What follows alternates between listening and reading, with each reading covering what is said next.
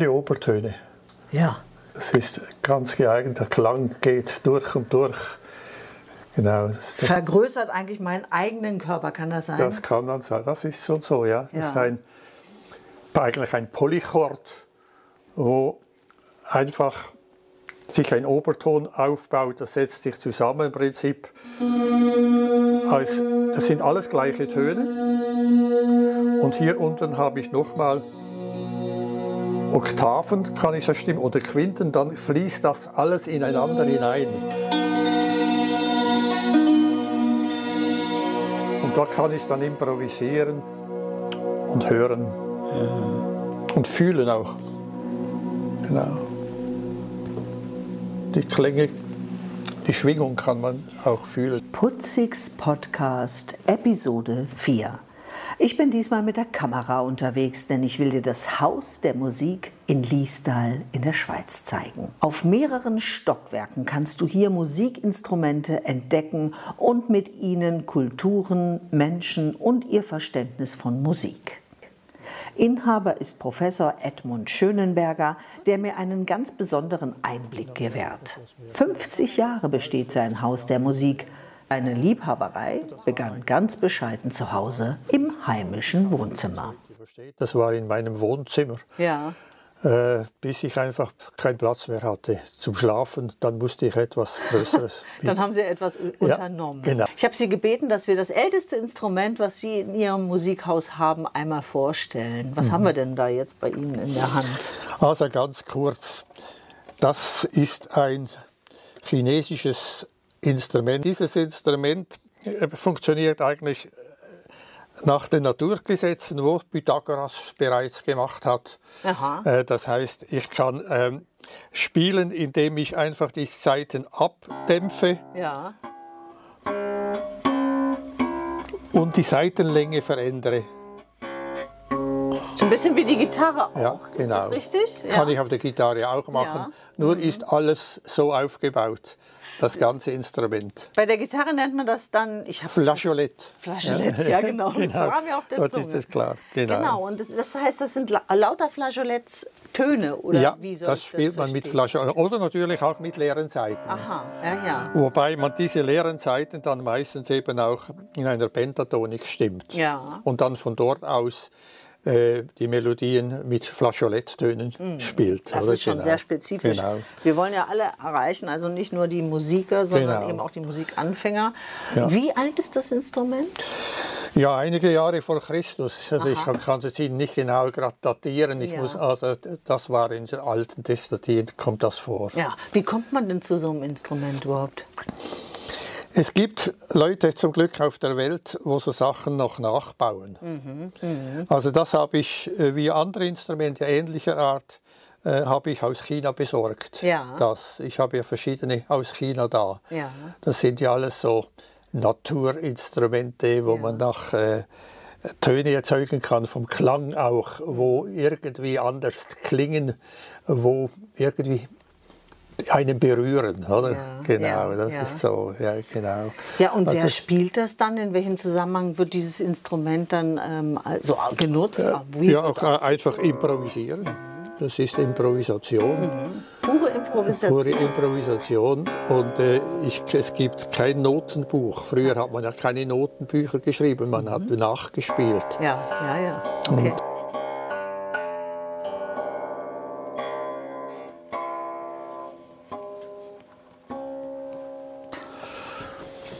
Dann kommen wir noch zu einem anderen Instrument. Wie heißt das? Es gibt verschiedene Namen, aber es ist eigentlich eine chinesische Zither im Prinzip. Ja.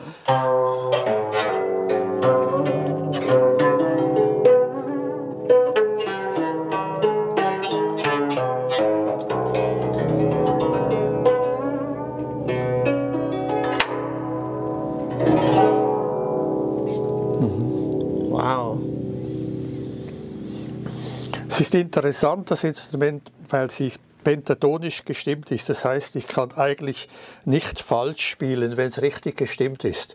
Also es ist geeignet auch für Musiktherapie, dieses Instrument. Es kann jeder spielen, äh, in kürzester Zeit, weil man einfach nichts abdrücken, ich kann nur eingreifen durch die Spannung. Ist immer schön, oder? Ich habe schon drei verkauft auch. Ja. Auch für, für? Therapeuten.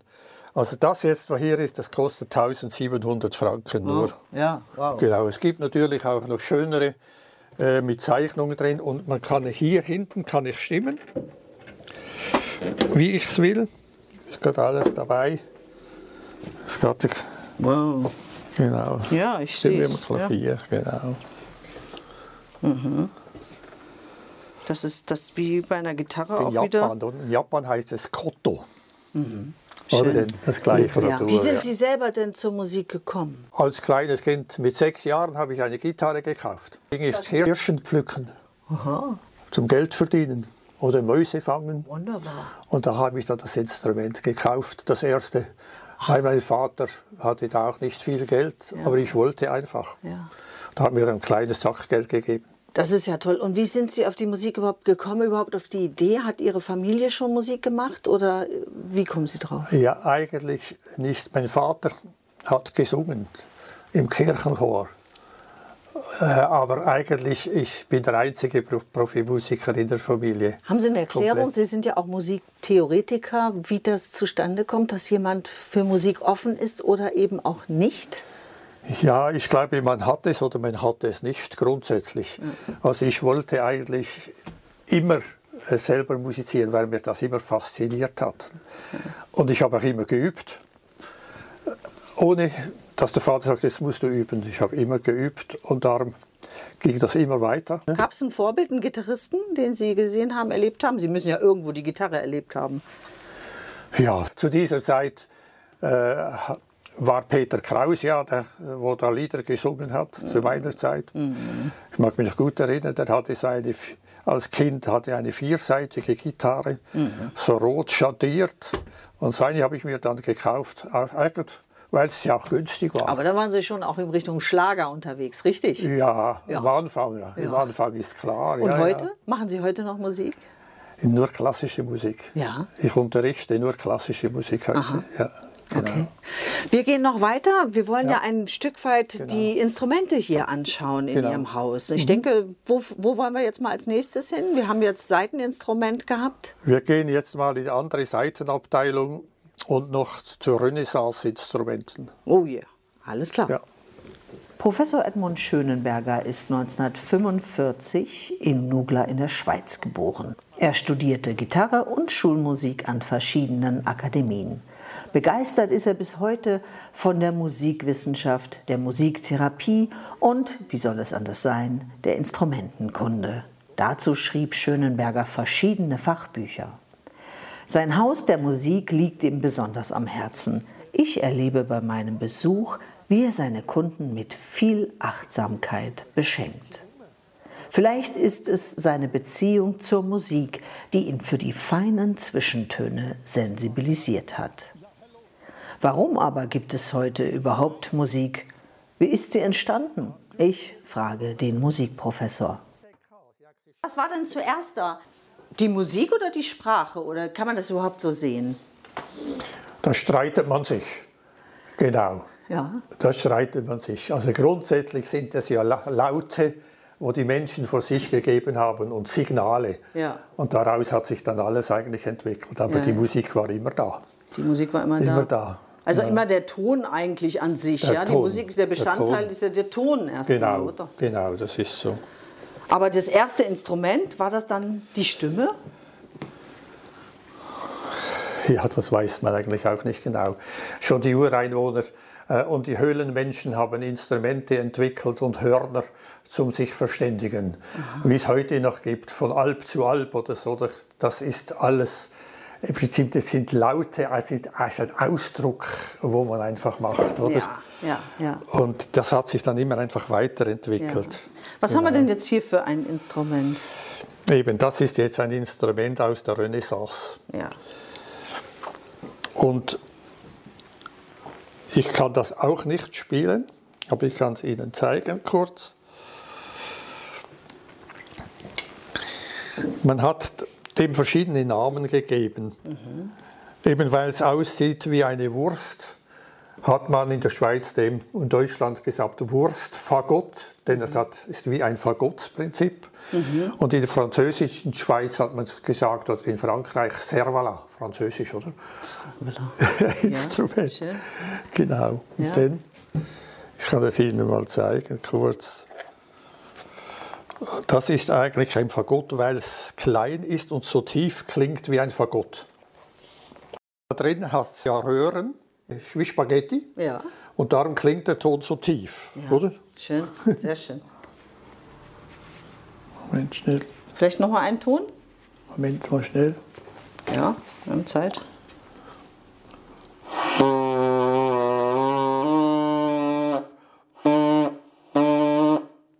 Also ich kann es nicht spielen.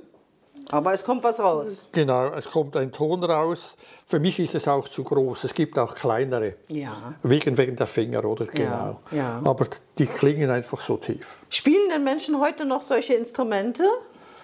Ja, es gibt schon eben Leute für alte Musik. Ja. Spielen das, ja. Äh, genau. Ja. Wenn man alte Musik original interpretieren will, braucht ja, diese, diese, Instrumente. Instrumente. Genau. Kommen die denn auch zu Ihnen, die Orchester, die weiß ich nicht, aus, aus aller Herren Länder oder die sich von ihnen beraten lassen, die dann vielleicht auch solche Instrumente benötigen oder die Pflege dieser Instrumente benötigen oder wie ist das? Also es gibt solche Instrumente bekommt man nicht mehr überall. Mhm. Da müssen, und wenn etwas gesucht wird, dann kommt man im Schluss sicher auch zu mir. Ja. Äh, denn äh, das kann man in einem normalen, in Anführungszeichen, Geschäft ja nicht kaufen. Ja. Das ist auch Liebhaberei. Ich habe ja auch den Begriff Liebhaberei für mich, ist ein so schönes Wort, finde ich. Ja. Ähm, was ist denn das Besondere an den alten Instrumenten für Sie persönlich? Es ist der Naturklang, mhm. wo mich fasziniert, also auch von anderen Ländern. Denn wenn man so ein Instrument hört, richtig hört, dann hat man eigentlich eine Beziehung zum Land oder zu der Zeit. Ja. Äh, das ist Geschichte, oder? Und Geschichte, die lebt eigentlich nur, nicht nur durchs Ansehen, sondern auch vom Klang. Mhm. Die Klangvorstellungen von den Menschen waren ja immer verschieden. Mhm. Vor allem heute muss alles hell und hoch sein. Und zu dieser Zeit hatte man gerne Klänge gehabt, die tief gestimmt sind, mhm. äh, weil die auch besser äh, dann fühlbar sind. Und es ist, äh, es, ist, alles ist heute schnell und schnell bedeutet auch hoch. Und das ist zur Beruhigung, für den Menschen zur Beruhigung eigentlich nicht geeignet. Mhm. Und alles, wo man eben wirklich die Natur und den Mensch spürt, das geht auch immer heute noch hinein. Aber man kennt es zu wenig und darum muss man sich damit befassen natürlich. Sie bringen mich bei dem, was Sie sagen, auf das Wort wesentlich. Kann das ja. sein, dass es einen wesentlichen Unterschied macht, wie die Instrumente heute sind? Und wir haben ja viele digitale Instrumente heutzutage. Das macht was mit den Menschen? Da brauchten wir Zeit.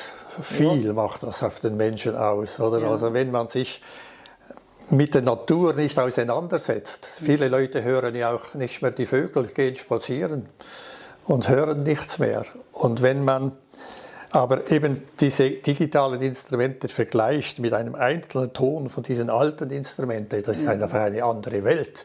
Das ist Natur, mhm. Natur pur. Mhm. Und alles andere ist einfach bearbeitet. Mhm. Und das wirkt auf uns komplett anders.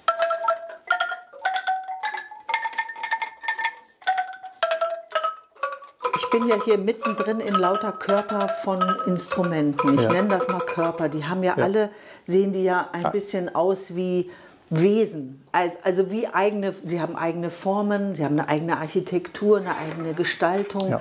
Die einen muss man zupfen, die anderen muss man schlagen, die nächsten muss man blasen. blasen. Und der, der Mensch steht immer in einer gewissen Beziehung mit diesem Instrument.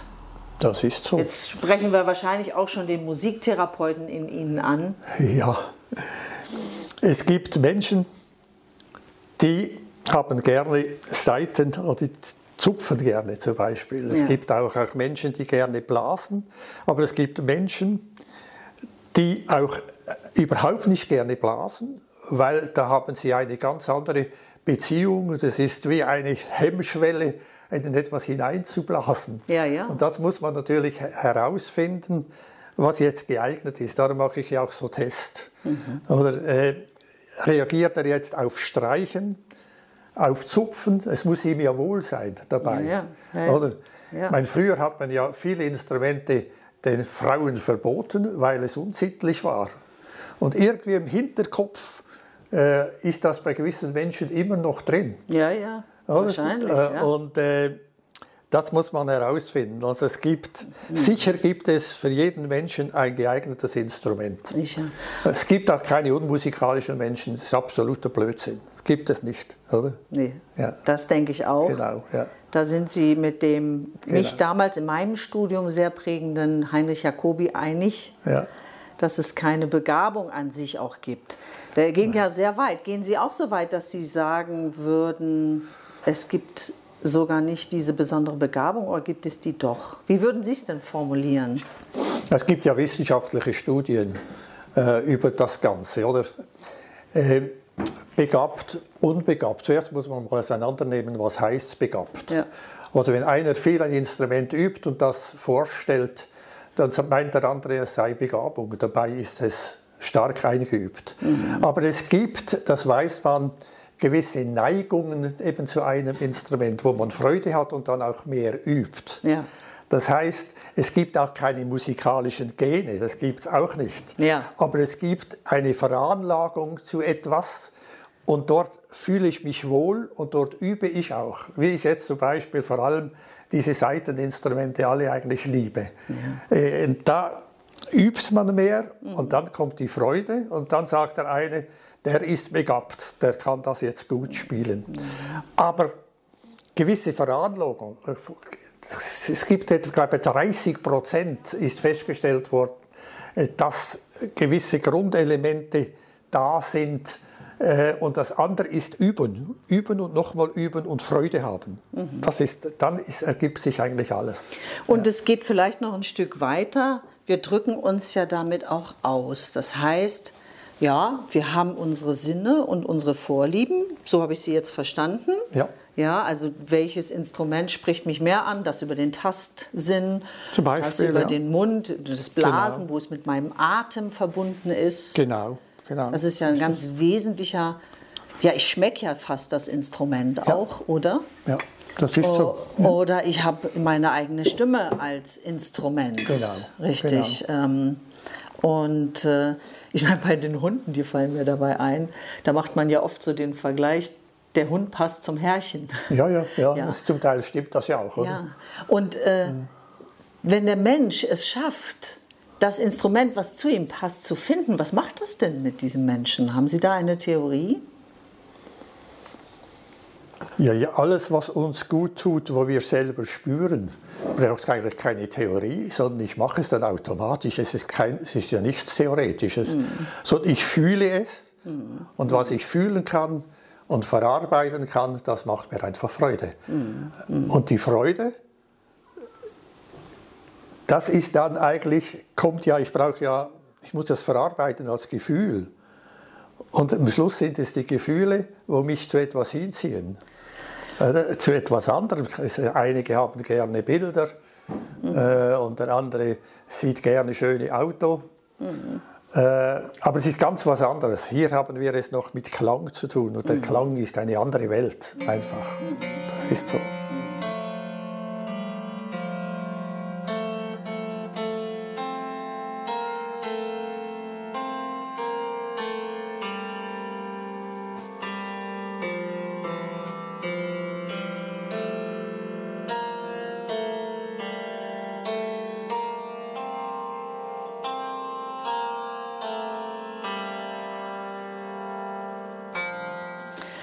Es gibt ja beides. Es gibt einmal die Architektur, den Körper eines Instruments, was einen faszinieren kann, wie der Mechatroniker das ja, Auto. Das ist die Berührung, das Haptische, oder? Das Haptische. Das das? Aber auch die Mechanik, oder? Ich sehe jetzt gerade diesen dicken Korpus hier von der Bassgitarre. Da. Bassgitarre. Ja, ja. ja, gut. Das Mechanische ist ja eigentlich ich muss ja, wenn ich einen Klang erzeugen will, ergibt sich das Mechanische mhm. automatisch. Ja. Oder? Ja. Aber derjenige, so. der das, äh, der das ähm, Instrument erfunden hat, der hat ja einen Körper geschaffen. Ja, wir sind ja auch ein Körper. Ja.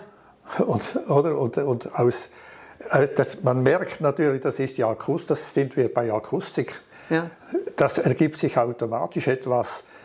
Äh, der Körper ist abhängig, das heißt die Akustik, im Zusammenhang vom Körper, das ist immer eine Beziehung dazwischen. Mhm. Genau. Und dann, was mache ich natürlich? Meine Gitarrebauer, man kann gute und schlechte Gitarren bauen. Und da ist dann auch viel Erfahrung drin. Mhm. Oder das Holz, das ist eine Wissenschaft für sich, oder? Stradivari. Der hat ja die Bäume selber ausgesucht, wo er will, hat sie abgeklopft im Wald. Äh, und auf diese Weise hat er dann tolle Instrumente bauen können. Und das ist dann viel Erfahrung der, der Instrumentenbauer.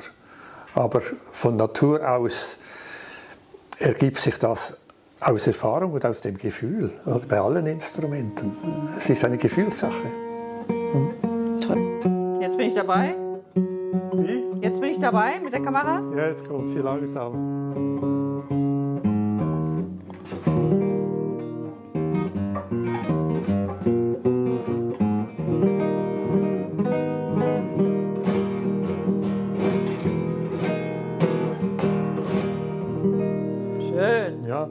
Ja. Das sind so spanische Klänge. Ja, ja. Genau. Herrlich. Genau. Also hier flicken Sie die Harfe, haben Sie gesagt? Ja, einfach alle Instrumente flicke ich hier. Wow. Ja, genau. Das hat jetzt, waren alle Seiten defekt hier. Und jetzt bin ich da dran, das alles zu ergänzen. Kann man da drin. Was haben wir hier für ein Instrument? Das ist wieder so ein Polychord Polychord, Monochord, wo ich jetzt ziemlich fertig habe. Ich hatte alle, machte alle neue Seiten hier drauf. Das war, das ist noch nicht fertig, aber so langsam sieht es wieder richtig gut aus. genau. Das hat dann hier ganz spezielle Klänge auch für Therapie und dann ich kann es ja drehen und dann habe ich hier, aber es ist noch nicht gestimmt, kann ich wieder wie oben das kann ich da Klangteppich erzeugen, aber es ist noch komplett äh, ungestimmt jetzt. Also sind Sie, kann man sagen, auch der Onkel Doktor für die Instrumente? Für Seiteninstrumente. Nur. Für Seiteninstrumente ja, hauptsächlich. Für Seiten. Aha, genau. alles klar. Aber man genau. kann dann schon auch mal mit anderen Instrumenten kommen, die bringen Sie dann woanders hin? Oder ja, ist richtig, ja, ja, klar. Da habe ich Kollegen, ja. spezialisiert sind für Blechinstrumente, Holz und so, ja. genau. Aber was solche Sachen sind, Weltinstrumente, das mache ich gern. Ja. Ja. genau. Wir sind einmal durchs Haus gegangen, also ein unerschöpflicher Fundus an Instrumenten. Wie geht es weiter in der Zukunft mit Ihren Instrumenten? Also hier ist es so, dieses Geschäft will ich ja schon lange verkaufen. Mhm. Ich finde keinen Nachfolger. Oh. Da bin ich noch da, im hohen Alter bin ja. ich noch da, oder? Ja, ja, ja. Und äh, es wird wie andere Sachen, äh, irgendwann wird es Kultursterben geben, auch von ja. diesem Geschäft. Ja, ja. Denn bis 100 will ich es auch nicht machen. Nein, natürlich nicht. Aber äh, ich mache es jetzt noch aus Freude, aber sicher nicht mehr viele Jahre. Mhm. Und warum finden Sie keinen Käufer für ein so reiches ja, Museum, kann man ja fast ja, sagen. Es ist immer eine Frage vom Geld. Ja, natürlich. Man kann es natürlich nicht verschenken, oder? Ja, ja. Das, mhm. Es brauche jemand, der schon Geld hat. Ja, ja, richtig. Und sonst muss ich mal einen Ausverkauf machen. Ja. Und der Rest, gewisse Sachen einfach digital verbreiten. Äh, verbreiten. Ja, ja. Das so, wird dann Käufer, so sein, wenn ich keiner finde. Oder? Dass es Käufer genau. auf der ganzen Welt eigentlich dafür gibt, genau. könnte ich mir vorstellen. Wobei ja. ist jetzt ja ein Instrument ist ja etwas, was man gerne anfassen möchte, ausprobieren möchte. Ne? Ja, das, ist, das, ist das stirbt, wenn es uns nicht mehr gibt. Mhm. Man kann im Internet das ansehen. Mhm aber man kann es nicht ausprobieren. Nicht ausprobieren. Das ist, ganze, das stirbt. Wir hatten ja viel über Körperlichkeit gesprochen, ja. über das, was es mit den Menschen macht. Glauben Sie, dass die Musik sich auch in Zukunft verändern wird? Dass die Menschen Musik gar nicht mehr als das wahrnehmen, was es eigentlich ist? Nämlich, ja. Es, hat, es wird immer es wird es immer geben, aber der, die Masse äh, liegt natürlich mehr bei der Elektronik. Ah. Das ist so. Ja. Aber äh, das Instrument, etwas zum Anfassen, wie Sie sagen, oder wo man hört, probieren kann, jeder, der etwas von Musik versteht, wird zur Akustik Natur greifen. Mhm. Immer, das wird es immer geben. Hat eigentlich Corona Ihr Geschäft ein Stück weit angekurbelt? Haben die Menschen sich wieder mehr dafür interessiert, sicher, Musik zu machen? Sicher, ja. Die Leute staunen immer. Äh, der Umsatz bei uns im Geschäft hat sich der Corona-Zeit erhöht, nicht, er ist nicht runtergegangen, im mhm. Gegenteil, mhm. weil die Leute eben spüren, mhm. dass es besser ist, irgendwie, es gibt etwas, wo ich selber fabrizieren, mhm. musizieren kann, mhm. als Fernsehen oder so. Mhm. Sie haben ja selber auch äh, gelehrt, also waren Lehrender, ja, Professor viele Jahre, genau. Ja. Der Musiktheorie, Musikwissenschaft. Genau. In Hamburg sind Sie sogar gewesen. Ja. ja? Und äh, haben sozusagen die zukünftigen Musikerinnen und Musiker ausgebildet. Genau. Viele Lehrer ausgebildet, ja. Ja, ja. Genau, vor allem die Lehrer, ja. ja also die, genau. die das Musikgeschäft vermitteln oder die Musiklehre. Vor allem Musiklehrer. Ja. Das ist das eine. Und das zweite ist ja, das, ich habe das Ihnen schon gesagt, ich habe dann auch den Auftrag bekommen, die Instrumenten Kunde, Schüler, wo, in den Musik, wo arbeiten in den Musikfachgeschäften, die mussten eine Lehre machen. Mhm. Und da gibt es nur eine Schu große Schule für das in Zürich. Mhm. Und diese von der ganzen Schweiz, wo sich treffen, und die habe ich 30 Jahre lang habe ich dort die Instrumentenkunde in Zürich gegeben für ja. diese Leute. Ja. Hat sich da was im Laufe der Jahrzehnte geändert, wo Sie sagen, es gibt heute andere Musiker als noch vor 20, 30 Jahren? Auch aufgrund der Digitalisierung sind die Studierenden anders geworden? Ja, das schon. Es gibt, ich meine, der, wie gesagt, der akustische Musiker, der gibt es immer. Aber mhm. es gibt natürlich viele und was schade ist, Lehrer, die können nicht mehr ein Instrument spielen. Die singen in der Schule ab YouTube. Und das ist natürlich Katastrophe, oder? Also es hat sich vieles in der allgemeinen Schule, in den Grundschulen, äh, hat sich viel verschlechtert. Mhm. Das ist, weil einfach die Digitalisierung viele junge Lehrer interessiert und dann arbeiten sie lieber mit dem, es ist ja einfacher, mhm. als zu üben auf einem Instrument und vor der Klasse stehen. Mhm. Und das hat sich schon verändert. Nicht, dass alle so sind, mhm. aber wenn Sie Globus das ansehen, mhm. ist das für mich immer erschreckend, wie die Lehrer zum Teil in der Schule musizieren mit den Kindern oder singen. Mhm. Erschreckend ist ja, das. Was kann man denn da tun in Zukunft? Das ist erschreckend. Das ist sehr schwierig. Was natürlich ganz enorm sich verschlechtert hat, sind, man pflegt nicht das Kulturgut, das Kulturlied. Mhm. In der Schule also äh, singen sie äh, Volkslied. Ja. Die, sie singen äh, Lieder, wo gerade ideal sind, wo im Fernsehen kommen, der Lehrer Michael Jackson Song und so. Und das Volksgut, wo im Volkslied drin ist, mhm. da ist ja vom Text alles drin. Mhm. Das geht zurück. Wir verkaufen jedes Jahr weniger Liederbücher. Mhm. Von Gesangsvereine, alle die, die haben alle ins Schwund. Ja. Sie finden keine Sänger mehr. Ja. Nur große Chöre noch. Ja. Aber die kleinen Chöre, das, ist, das ist, kann man viel beobachten in meinen langen Jahren.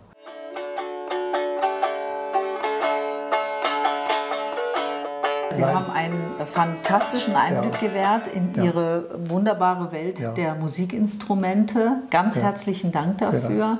Ich finde, es ist wirklich ähm, spürbar, was Musik mit einem machen kann, wenn man so ein Musikinstrument, so einen Musikkorpus in der Hand hält, es haptisch spürt. Und ja, also es wäre schade, wenn das nur Musikstudierende in der Universität erleben und mhm. wenn das nicht der ganz normale Mensch einfach genau. auch erlebt.